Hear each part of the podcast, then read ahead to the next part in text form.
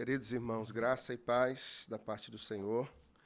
Prazer estar com vocês nesse primeiro culto da tarde e da noite aqui da Moriá, e em especial também pelo aniversário de um ano né, da nossa congregação, da nossa igreja presbiteriana Moriá, que tem caminhado na graça do Senhor.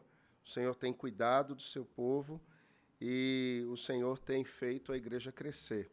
Em breve, esse espaço que é maior que o outro, pastor Léo, já vai estar pequeno e a gente vai precisar resolver um bom problema, não é? tendo um espaço maior para nos reunirmos e louvarmos ao Senhor. Abra sua Bíblia na segunda epístola que Paulo escreveu a Timóteo. Nós leremos no capítulo 1, do verso 6 ao verso 14.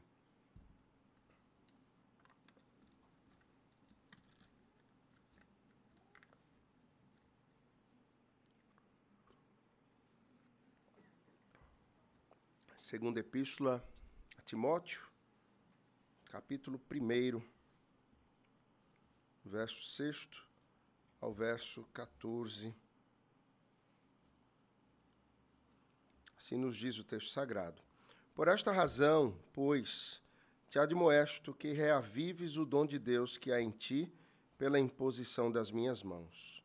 Porque Deus não nos tem dado espírito de covardia, mas de poder, de amor e de moderação. Não te envergonhes, portanto, do testemunho de nosso Senhor, nem do seu encarcerado, que sou eu.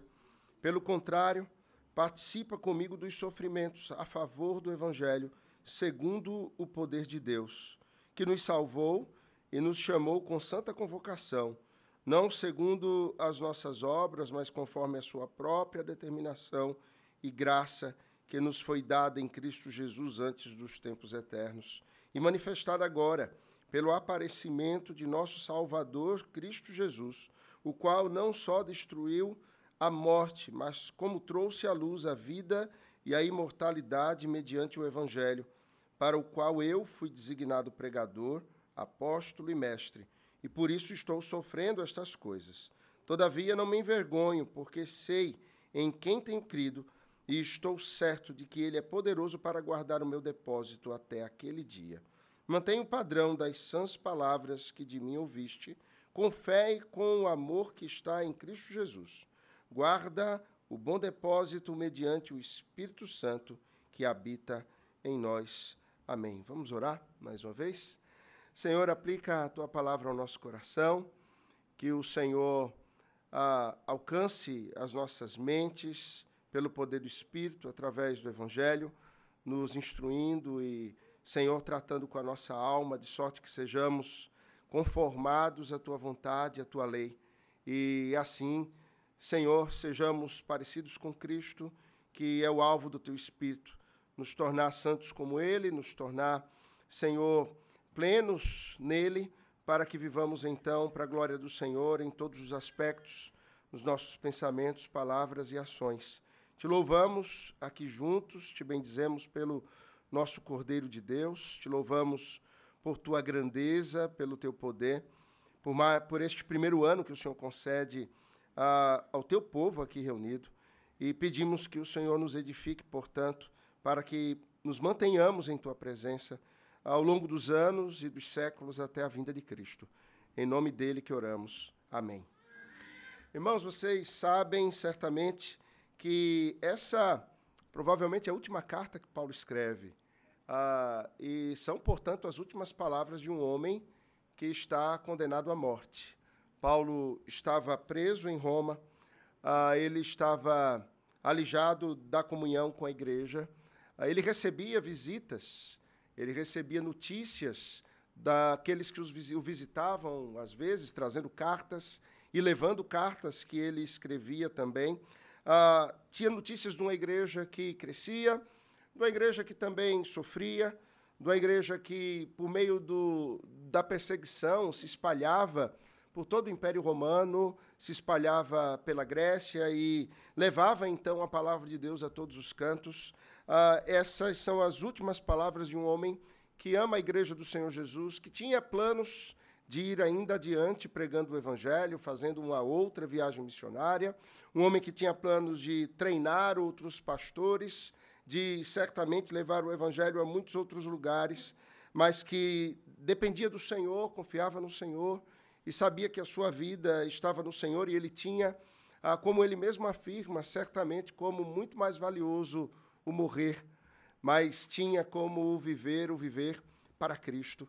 E ele escreve essas últimas palavras destinadas a um dos seus mais preciosos discípulos, que é Timóteo, um, um jovem que ele havia conhecido, que havia sido criado na doutrina das Escrituras por uma mãe e por uma avó judias, e que tinha a piedade aguardando o Messias, e, portanto, o Senhor usa Paulo para ah, ensinar esse jovem, discipulá-lo e moldá-lo às Escrituras para que ele continuasse ah, no ministério da palavra depois que Paulo partisse. E essa carta vem como as últimas palavras de um pai ao filho, como as últimas palavras de um mestre ao seu discípulo.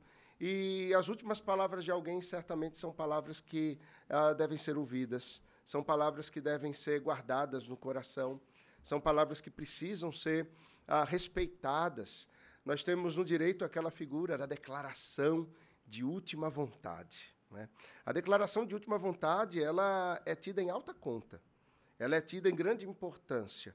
Uh, nós tivemos uma experiência na nossa igreja no período da pandemia, quando uma irmã uh, idosa, uma irmã que não se casou, não teve filhos e que era um dos membros fundadores da nossa igreja em Boa Viagem, uh, na pandemia foi então acometida por uma enfermidade, um câncer no útero, que então se espalhou por órgãos ah, próximos e com pouco mais de um mês da descoberta ah, daquela enfermidade, aquela irmã veio a falecer. Ah, naquele período de luta dela, no meio da pandemia, com dificuldades para estarmos em hospitais e todo, e todo esse drama que nós vivemos, a igreja se mobilizou, porque a igreja era a família dela. Ela não tinha parentes aqui em Recife, ela não tinha irmãos, apenas uma irmã mais velha do que ela, morando no interior de São Paulo, e alguns sobrinhos ali, mas aqui ninguém. E a igreja então se mobilizou e acompanhamos, conseguimos médico, colocamos ela no hospital. Ah, depois de um tempo, começamos a custear um, enfermeiras que permaneciam com ela ali no hospital. E a declaração de última vontade dela foi muito interessante.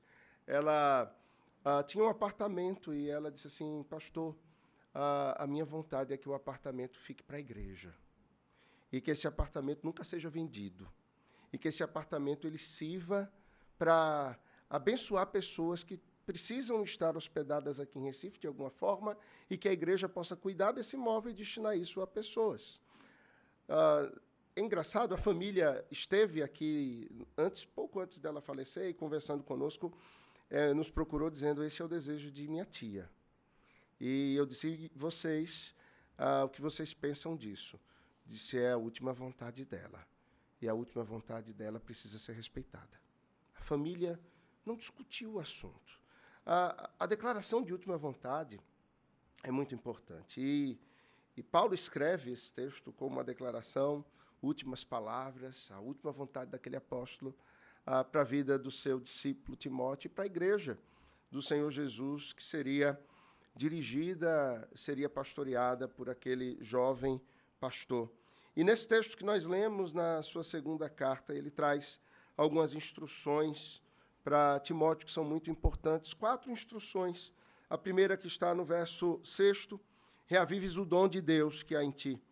A segunda instrução que está no verso 8, não te envergonhes do testemunho de nosso Senhor, nem do seu encarcerado que sou eu.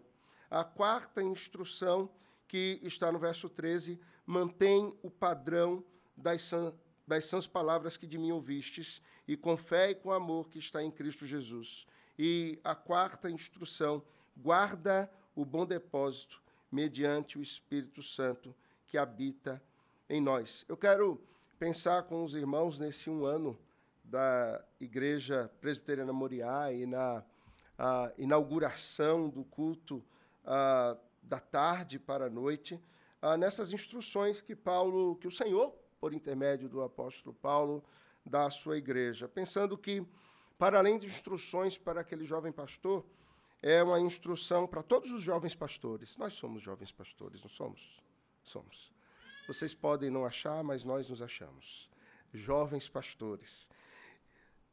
Mas também é uma instrução para jovens igrejas e para todas as igrejas do Senhor Jesus, para que elas estejam ah, reavivando o dom de Deus, para que ah, a igreja não se envergonhe do testemunho do nosso Senhor, para que a igreja mantenha o padrão das sãs palavras, para que a igreja guarde o bom depósito. O que significariam essas coisas ah, para Timóteo, o que significariam essas coisas para nós, o povo de Deus, no século XXI, e como ah, o Senhor nos fala hoje através dessa carta que não apenas foi lida por Timóteo, mas está inserida no contexto do cano no Novo Testamento, porque ela foi uma carta circular.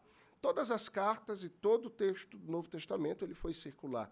Isso significa que ah, os destinatários primários receberam texto, eles leram texto na igreja. Imagino que Timóteo recebeu essa carta, ele leu em casa essa carta e ele disse: a igreja precisa ouvir aquilo que Paulo está escrevendo para mim, porque isso não é apenas para mim, mas é para a igreja que eu pastoreio.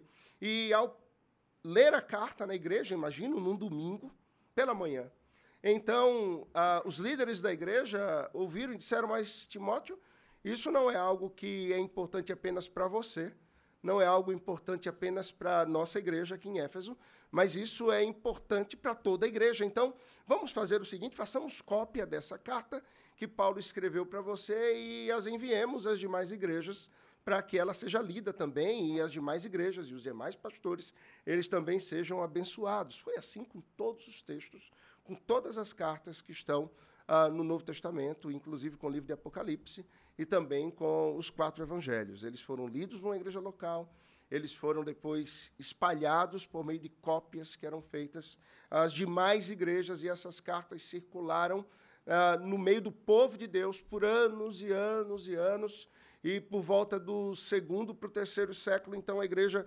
observa e, e, isso já é palavra de Deus, e por volta aí do terceiro para o quarto século, então o cânon é fechado, e um dos aspectos observados é este. Essa carta foi uma carta lida em todos os cantos, essa carta foi uma carta circular, é, foi dado testemunho de que ela é palavra de Deus em todos os lugares, e ela foi mantida, sim.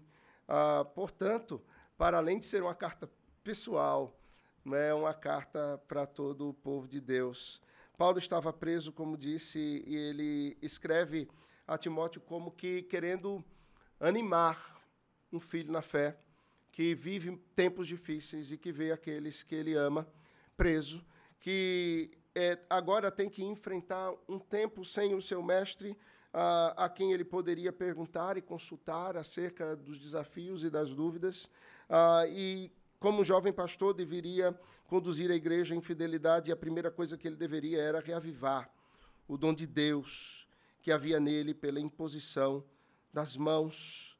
Ele deveria ah, animar o seu coração naquilo que o Senhor lhe havia dado. Todos nós, irmãos, recebemos dons da parte do Senhor. O dom que Timóteo havia recebido era o dom ah, da palavra o dom da ministração da palavra, o dom do pastoreio e da presidência da igreja. Mas todos nós, como igreja de Cristo, recebemos dons da parte do Senhor. Dons que Ele livremente, sabiamente, bondosamente distribui aos seus.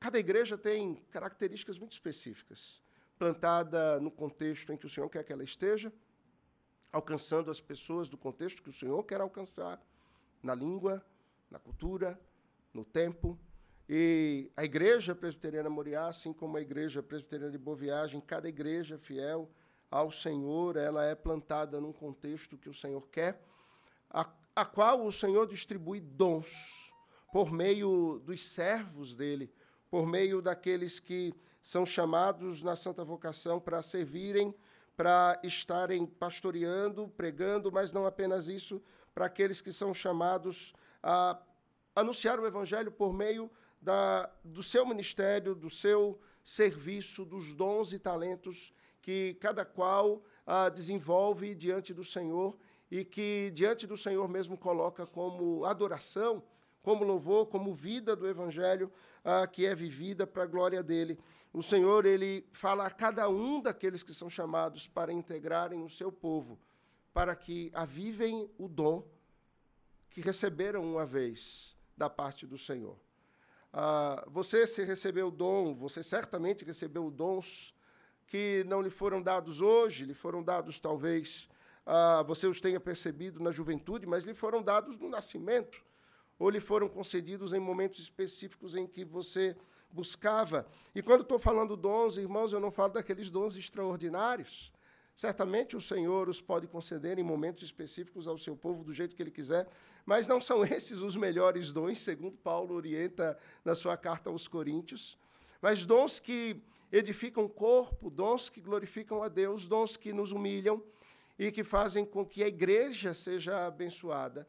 O Senhor, através de Paulo, orienta Timóteo, orienta a igreja de Éfeso, orienta as demais igrejas que leram essa carta em nós hoje, aqui pessoalmente cada um de per si busque ao Senhor nos dons, buscando reavivá-los.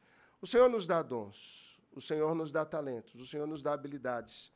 Ah, é interessante porque a nós pais, na medida em que temos os nossos filhos no pacto, e aí eu falo daqueles que têm o privilégio de ah, terem conhecido o Senhor e terem os seus filhos no meio da família da fé e os criarem na família da fé, batizando-os na infância e conduzindo-os na lei do Senhor, como o Deuteronômio 6 nos orienta, um dos aspectos que os pais, que nós como pais devemos observar com muito cuidado é exatamente isso, as habilidades, os dons, os talentos que o Senhor deu aos nossos filhos.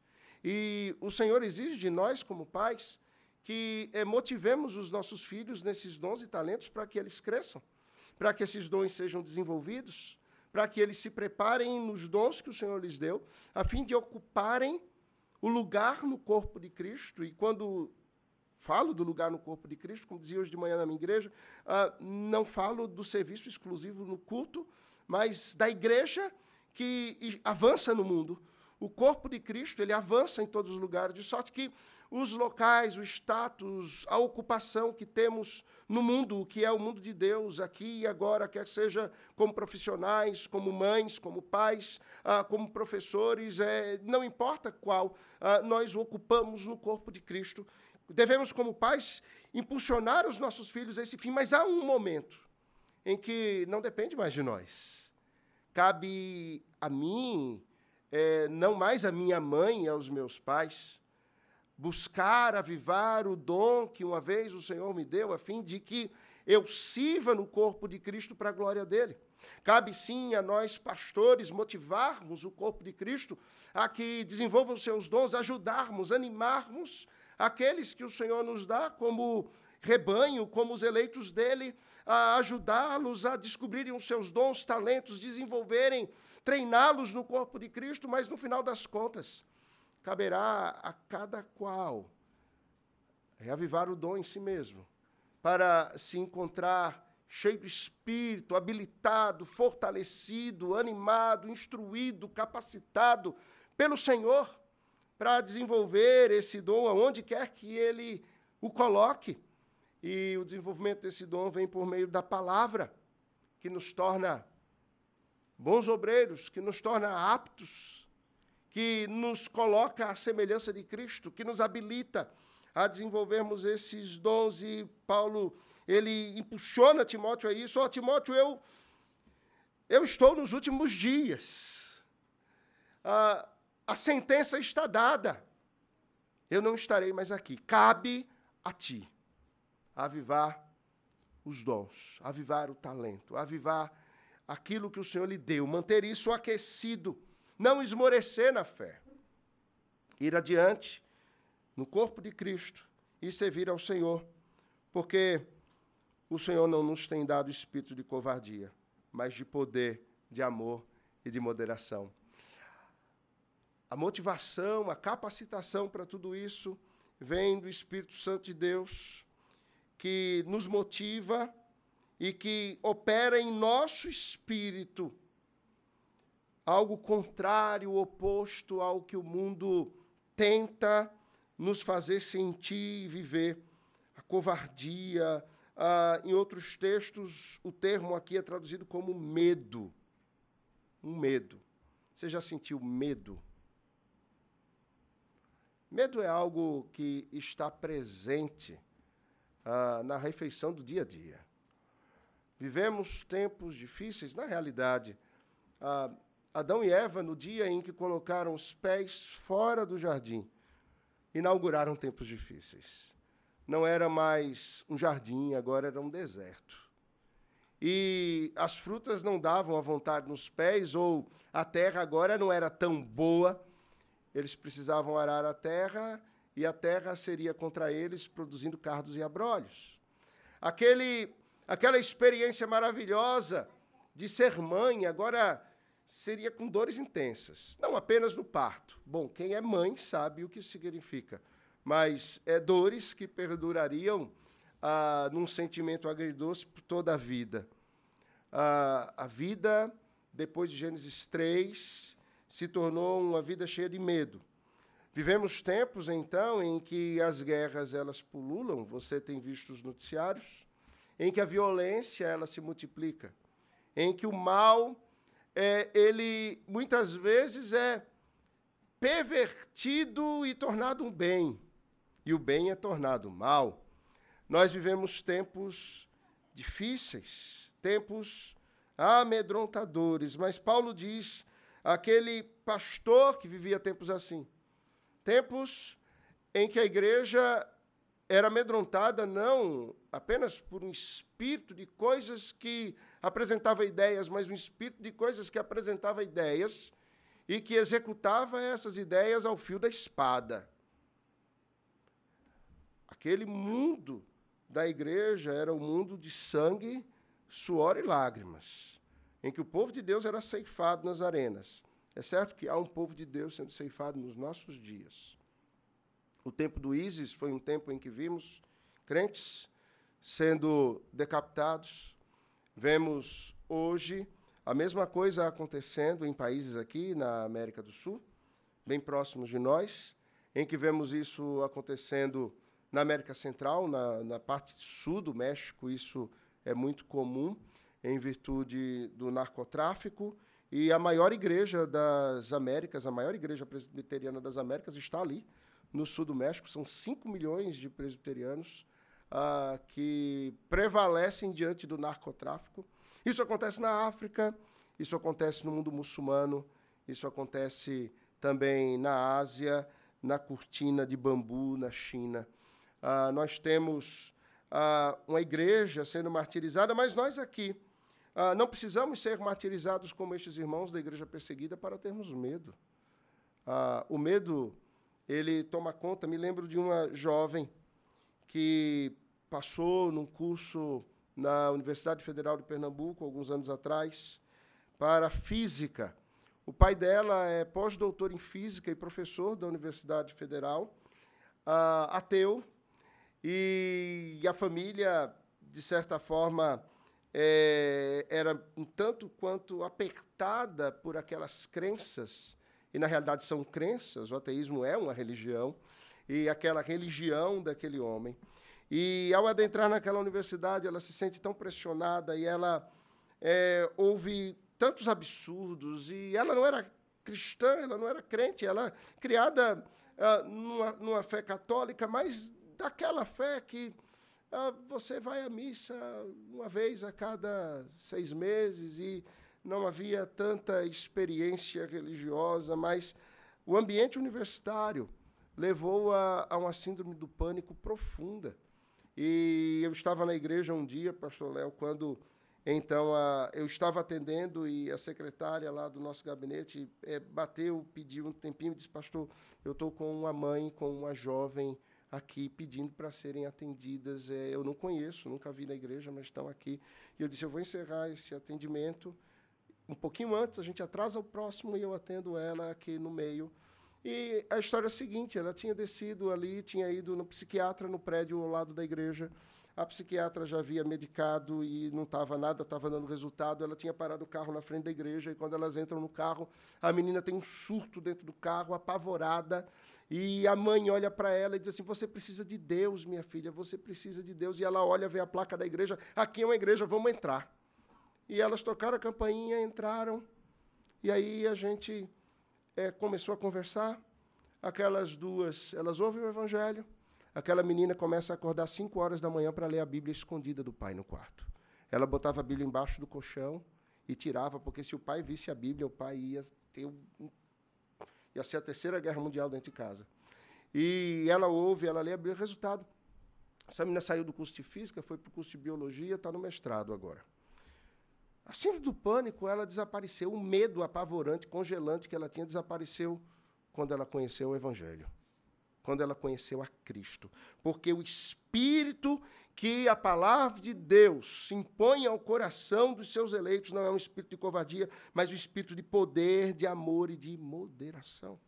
É interessante o termo moderação, que é apresentado aqui no texto e traduzido assim, ele, ele poderia ser traduzido também é, como discernimento um espírito de equilíbrio e de discernimento o espírito de perceber as coisas, interpretar as coisas de acordo com as lentes do Evangelho, com as lentes da palavra de Deus.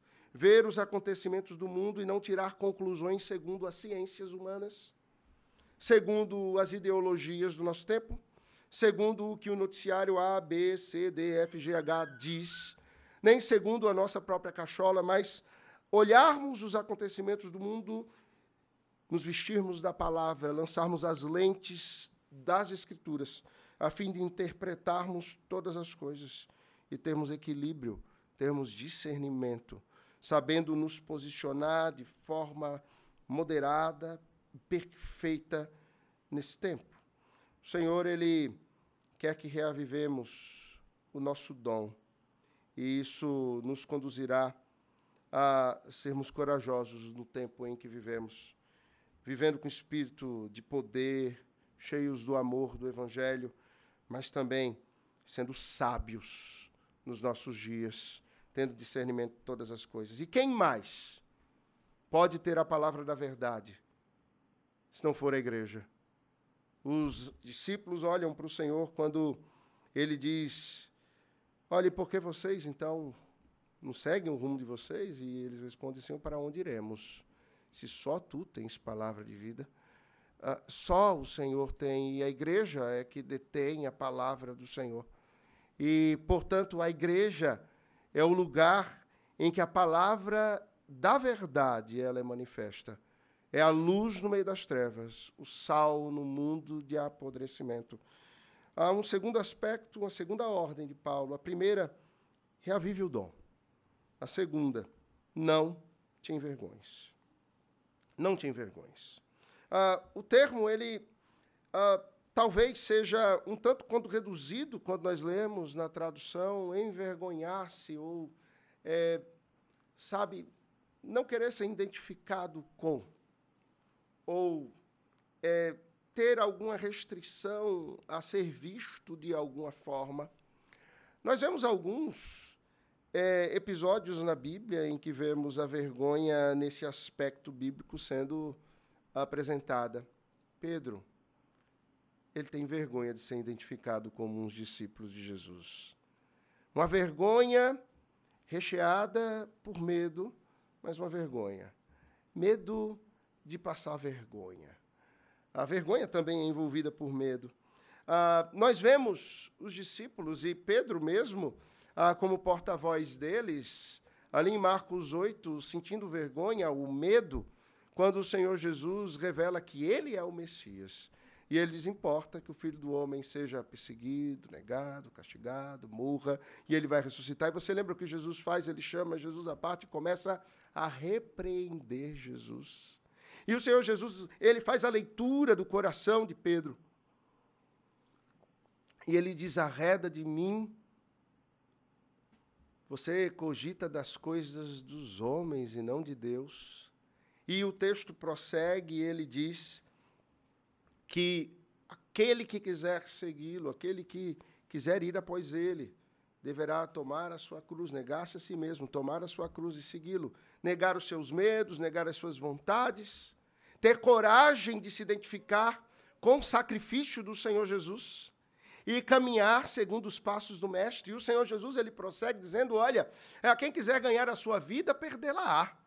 E ele vai dizer mais: aquele que tiver vergonha, ele será negado pelo Pai nos céus. A, a vergonha que diz respeito à identificação com o testemunho do nosso Senhor. E o texto fala exatamente sobre isso. Não te envergonhes do testemunho do nosso Senhor. O testemunho de Jesus é um testemunho que ah, deixa o mundo em polvorosa. Ele é contra as ideias humanistas. Ele é contra a ciência humana. Ele é contra ah, os princípios que regem o mundo desde Gênesis 3. Aqueles que se identificam com a mensagem do Evangelho e a anunciam talvez sejam ah, chamados como do time de Elias, os perturbadores de Israel. São identificados muitas vezes como loucos, como pessoas alienadas. Experimente você, jovem, na faculdade, ir com uma camisa com um versículo bíblico falando de Jesus. Experimente você falar sobre pecado num curso de psicologia. Se levante lá, quando o professor começar a falar coisa, professor, e o nome disso aí é pecado. Experimenta para ver o que vai acontecer. Experimenta. Depois me diz. O que é que vai acontecer? Traz o testemunho para a gente.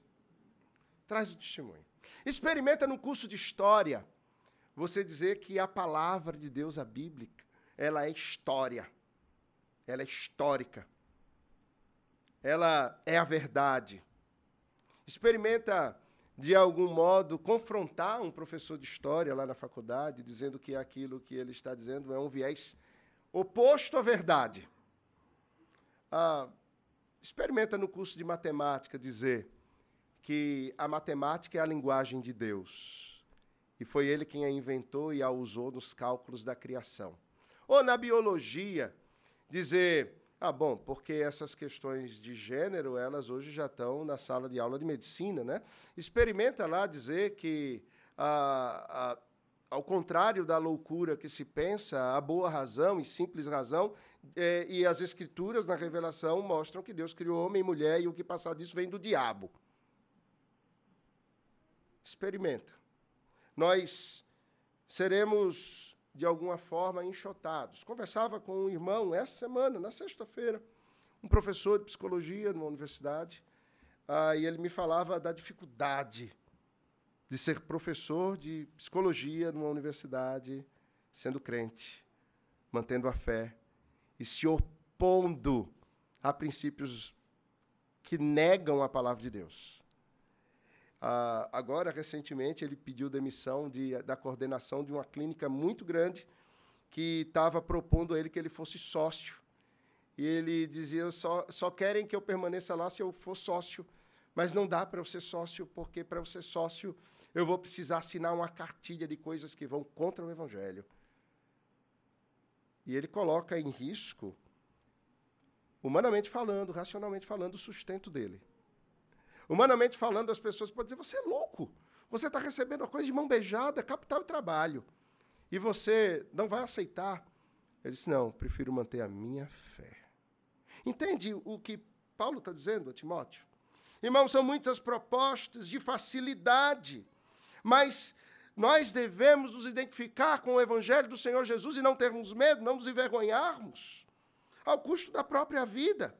E não apenas nos identificarmos com Cristo, mas nos identificarmos com uma igreja que sofre, uma igreja que é perseguida, uma igreja que é encarcerada, como Paulo estava naqueles dias, e participar com essa igreja dos sofrimentos em favor do Evangelho segundo o poder de Deus. Nós somos convocados a sermos fiéis, a sermos corajosos e a irmos adiante, observando que não fazemos mais do que a nossa obrigação, porque algo muito maior foi feito em nosso favor, no verso 9 e no, nono, e no décimo verso nós observamos. O Senhor nos salvou e nos chamou com santa vocação. Isso não foi segundo as nossas obras, mas conforme a sua própria determinação e graça, que nos foi dada no Senhor Jesus antes dos tempos eternos ou antes que o mundo fosse criado.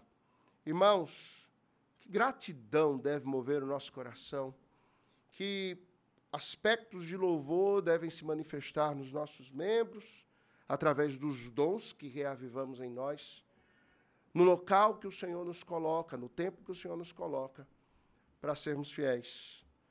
O Senhor Ele nos escolheu e nos salvou quando não havia nada em nós. Não são as nossas obras, a nossa bondade, o nosso acerto que nos coloca aqui, muito longe disso. Nós devemos corar de vergonha e não há nenhum de nós que possa se manter em pé diante de Deus, não há nenhum justo. Nenhum sequer. Nós somos justificados, mas justo é apenas um que é Cristo. E que, que anseios devem nos mover em gratidão por isso pelo Senhor Jesus e pela graça de Deus que foi manifesta nele, pela destruição da morte, o único inimigo, o último inimigo que nos restava e o único que poderíamos temer, mas que foi vencido por Cristo. E ele que nos tem dado, mediante o Evangelho, uma nova vida. O que nós devemos temer? Ou que coragem deve mover o nosso coração? Que impulso devemos ter de identificação com o testemunho do nosso Senhor Jesus. Percebe que nós estamos um tanto quanto longe disso. Nós temos um, um senso de autopreservação muito aguçado. E quando as coisas apertam, é comum para nós fazermos como o leão da montanha, saída pela direita. Nós fugimos.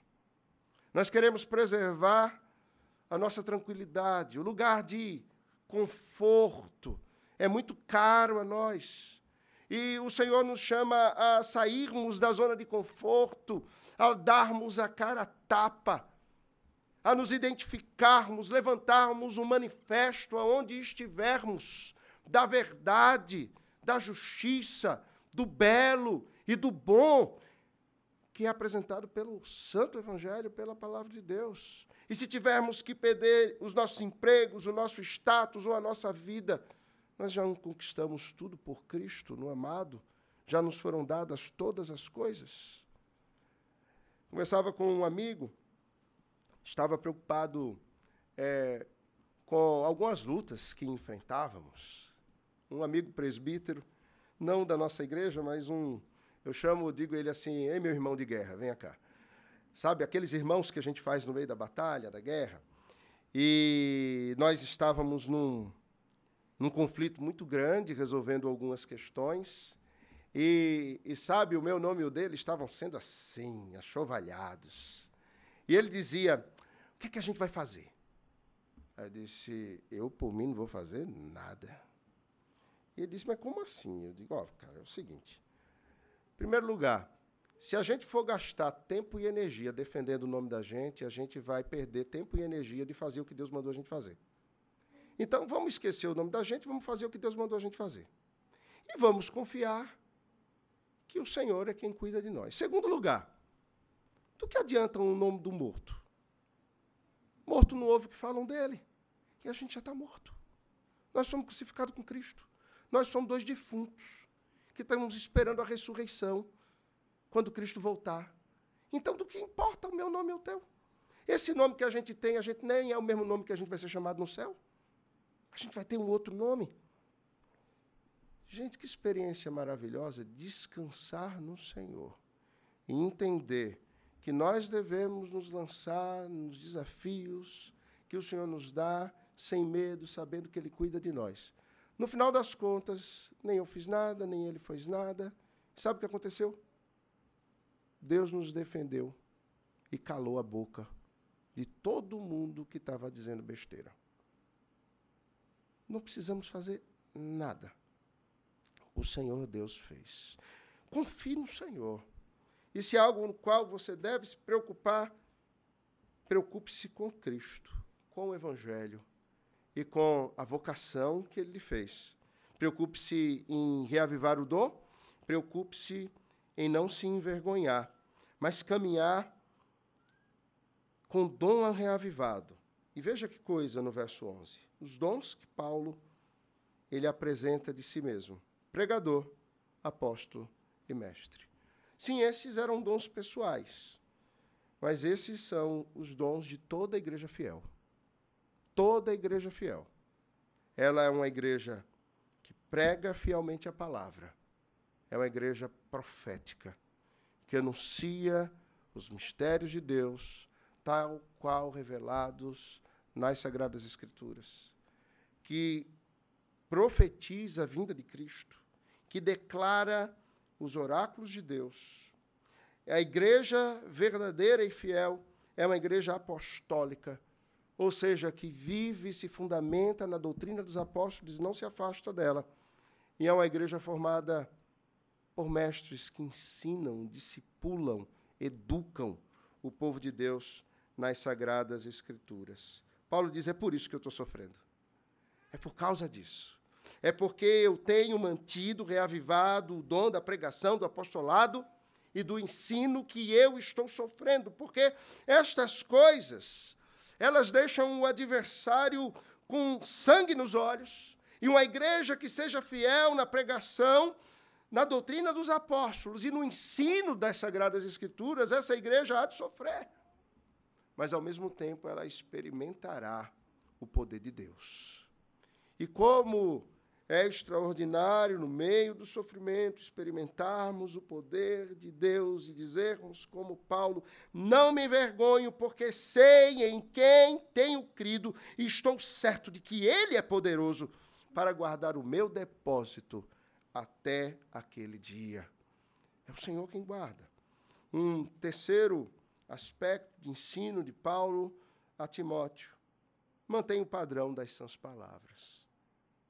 Mantém o padrão das sãs palavras.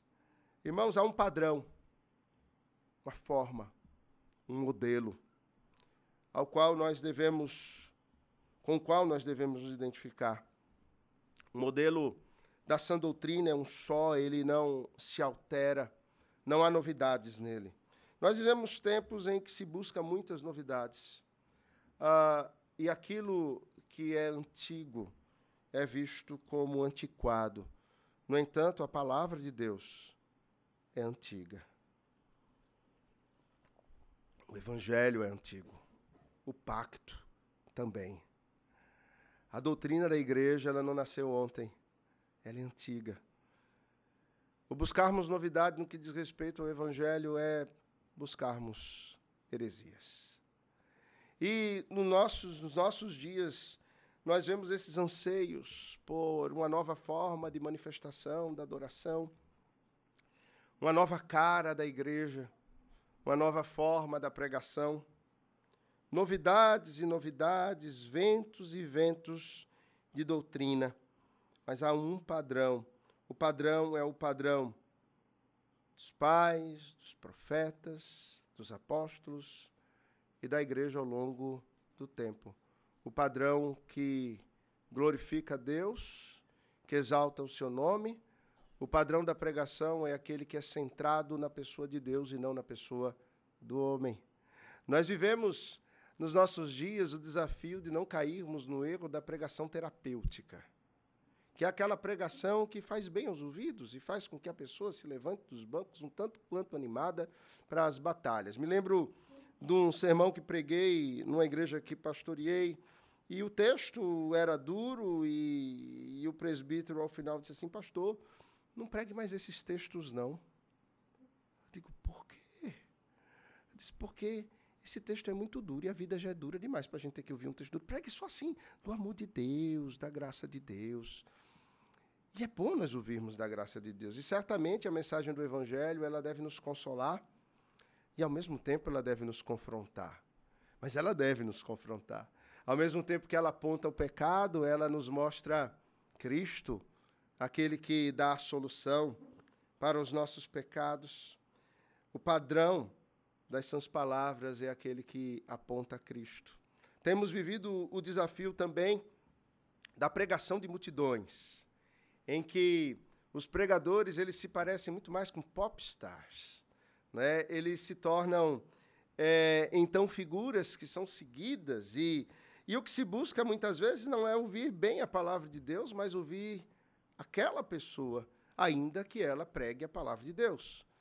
E talvez, se ela não pregar a palavra de Deus, ainda ela seja ouvida. O fato, irmãos, é aquilo que deve nos manter aquilo que deve nos coordenar, que deve nos apontar o caminho é a palavra de Deus. E as sãs palavras que ouvimos com fé e com amor, que está em Cristo Jesus, é o que deve nos nortear, é o que deve nos dirigir no caminho que desafio a igreja tem de manter a sã doutrina em tempos em que a sã doutrina ela é odiada. Ela é odiada pela própria igreja, sabia disso? O, o, o desafio é imenso, porque há redutos dentro da própria igreja e quando nós declaramos a sã doutrina, nós somos xingados. Isso é um fato, não é, pastor? Em que nós somos tidos como loucos, ou radicais, ou antiquados. Eu me lembro de uma vez que ah, ia pregar num determinado aniversário de um, de um presbitério, numa determinada cidade, de um determinado estado, de um determinado país, de um determinado continente na América do Sul e no Nordeste brasileiro. E o presidente do presbitério, depois de um, umas semanas de ter me feito o convite, pastor, ah, me ligou todo constrangido. Aí disse, pastor, sabe, né, aquele evento do aniversário do presbitério, é, sabe, é, seu irmão, é, o senhor quer dizer que eu não, não é para eu ir, né? Ele disse, é, porque o presidente do sínodo aqui, ele disse que se o senhor vier, vai fazer um estrago muito grande nas igrejas todinhas do sínodo e da cidade. Então não venha, não. Eu disse, ô irmão, eu não quero criar confusão para o irmão, não. Fique em paz, fique tranquilo. Eu não sabia que por essas bandas eu era conhecido como Homem-Bomba, né? né? Então, e, e, e o, o, medo era dizer, não, ele é radical demais, ele vai chegar aqui, vai radicalizar. Não dê espaço para ele falar aqui, não. Eu ouço isso de outros pastores que são fiéis e que são muito diretos e que às vezes são é, tidos como mal educados como eu, quando dizem algumas coisas que ferem. E se a palavra diz, a palavra fere, aquele que fere é o mesmo que cura as feridas, que é o Senhor Deus. E como é bom sermos feridos pelo Senhor, não é? Ele nos fere, ele faz uma cirurgia de peito aberto, ele trata a nossa alma. Mas ele mesmo é quem ata e não fica nem cicatriz. Não fica queloide. Fica tudo lindo e perfeito e nós terminamos, sabe, com a nossa vida transformada como é bom sermos feridos pelas sãs doutrinas que transformam a nossa vida, matando o nosso velho homem e avivando o novo homem criado em Cristo Jesus. Por fim, Paulo diz assim: guarda o bom depósito. É interessante que no verso 12 ele diz que o bom depósito, ele, ele confia que o bom depósito, ele é guardado pelo próprio Senhor até aquele dia. No verso 12 ele diz isso. É o Senhor quem guarda o meu depósito. Mas agora, no verso 14, ele diz a Timóteo assim: guarda o bom depósito. Interessante. Há um, uma ação. O Senhor nos permite nos associarmos a Ele numa ação que favorece a nossa própria vida e a vida da igreja. O Senhor é, de fato, aquele que opera, que trabalha a perseverança dos santos. Ele persevera juntamente com os seus santos até aquele dia. É Ele quem mantém viva a fé, é Ele quem renova em nós o dom, é Ele que nos mantém corajosos e não permite que nos envergonhemos, é Ele quem mantém a palavra em nosso coração e mente e nos ajuda para que permaneçamos fiéis às sãs palavras. É Ele quem guarda o nosso depósito, mas ao mesmo tempo Ele nos dá o encargo de nós reavivarmos, de nós não nos envergonharmos, de nós mantermos, por meio da disciplina, da busca, da fidelidade, por meio de uma sede espiritual. Nessa manhã, uma irmã chegou para mim e disse assim: Pastor, chegue aqui, quero lhe dizer uma coisa. E aí sentei ao lado dela e disse: Primeira coisa, pastor, o senhor está muito bem, o senhor emagreceu quantos quilos? Ela disse: Emagreci oito quilos. Estou lindo, não estou? Aí ela disse: Tá. Eu disse, mas tu é casada, e eu também, vice. E ela vai ser bisavó agora. E aí ela dizia para mim assim, pastor, como vai a vida de oração? Aí eu disse, vai mais ou menos. Nunca está do jeito que tem que ser, né? Ela disse, pois eu estou aqui para lhe dizer isso. Se tranque no quarto e ore mais, viu? Mas ore mesmo, viu, pastor? Quando alguém me diz, eu fico até com medo. Ore, pastor, mas ore e lute com Deus em oração. Eu digo amém, irmã, por me dizer isso. Vou fazer. Dei um abraço nela e já saí assim, né? Preciso orar, preciso orar, preciso orar. Sabe, o Senhor nos dá o encargo de uma disciplina espiritual. buscarmos ao Senhor na palavra, buscarmos ao Senhor em oração, mantermos a comunhão dos santos, termos sede dele, ouvirmos sermões e meditarmos, meditarmos na Sã Palavra, confessarmos os nossos pecados em oração, intercedermos, fazermos a, a nossa lista doxológica em que a gente observa os atos de justiça de Deus e quem Ele é, a fim de o adorarmos por quem Ele é e o louvarmos pelos seus atos de justiça. O Senhor nos chama a uma vida em que nós praticamos uma disciplina espiritual e mantemos o nosso coração avivado, os nossos onze reavivados, nos mantemos corajosos, não nos envergonhamos do Evangelho, nos apegamos à palavra, mas no meio disso tudo, irmãos, o depósito é guardado. E que depósito é esse? O que merece ser depositado e guardado é aquilo que é muito caro. É aquilo que é muito caro. É aquilo que a gente não sai na rua, é aquilo que precisa estar bem depositado e que está muito bem guardado, porque, segundo Paulo, no verso 12, ele é guardado até aquele dia pelo Senhor.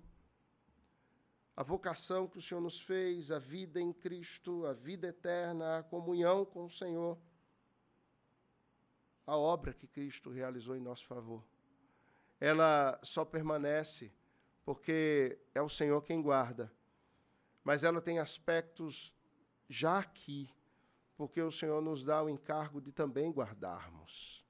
Na medida que nós guardamos, confiados de que o Senhor é poderoso para guardá-lo até aquele dia, nós nos aproximamos de Deus nessa missão, nessa missio dei de guardar o nosso depósito.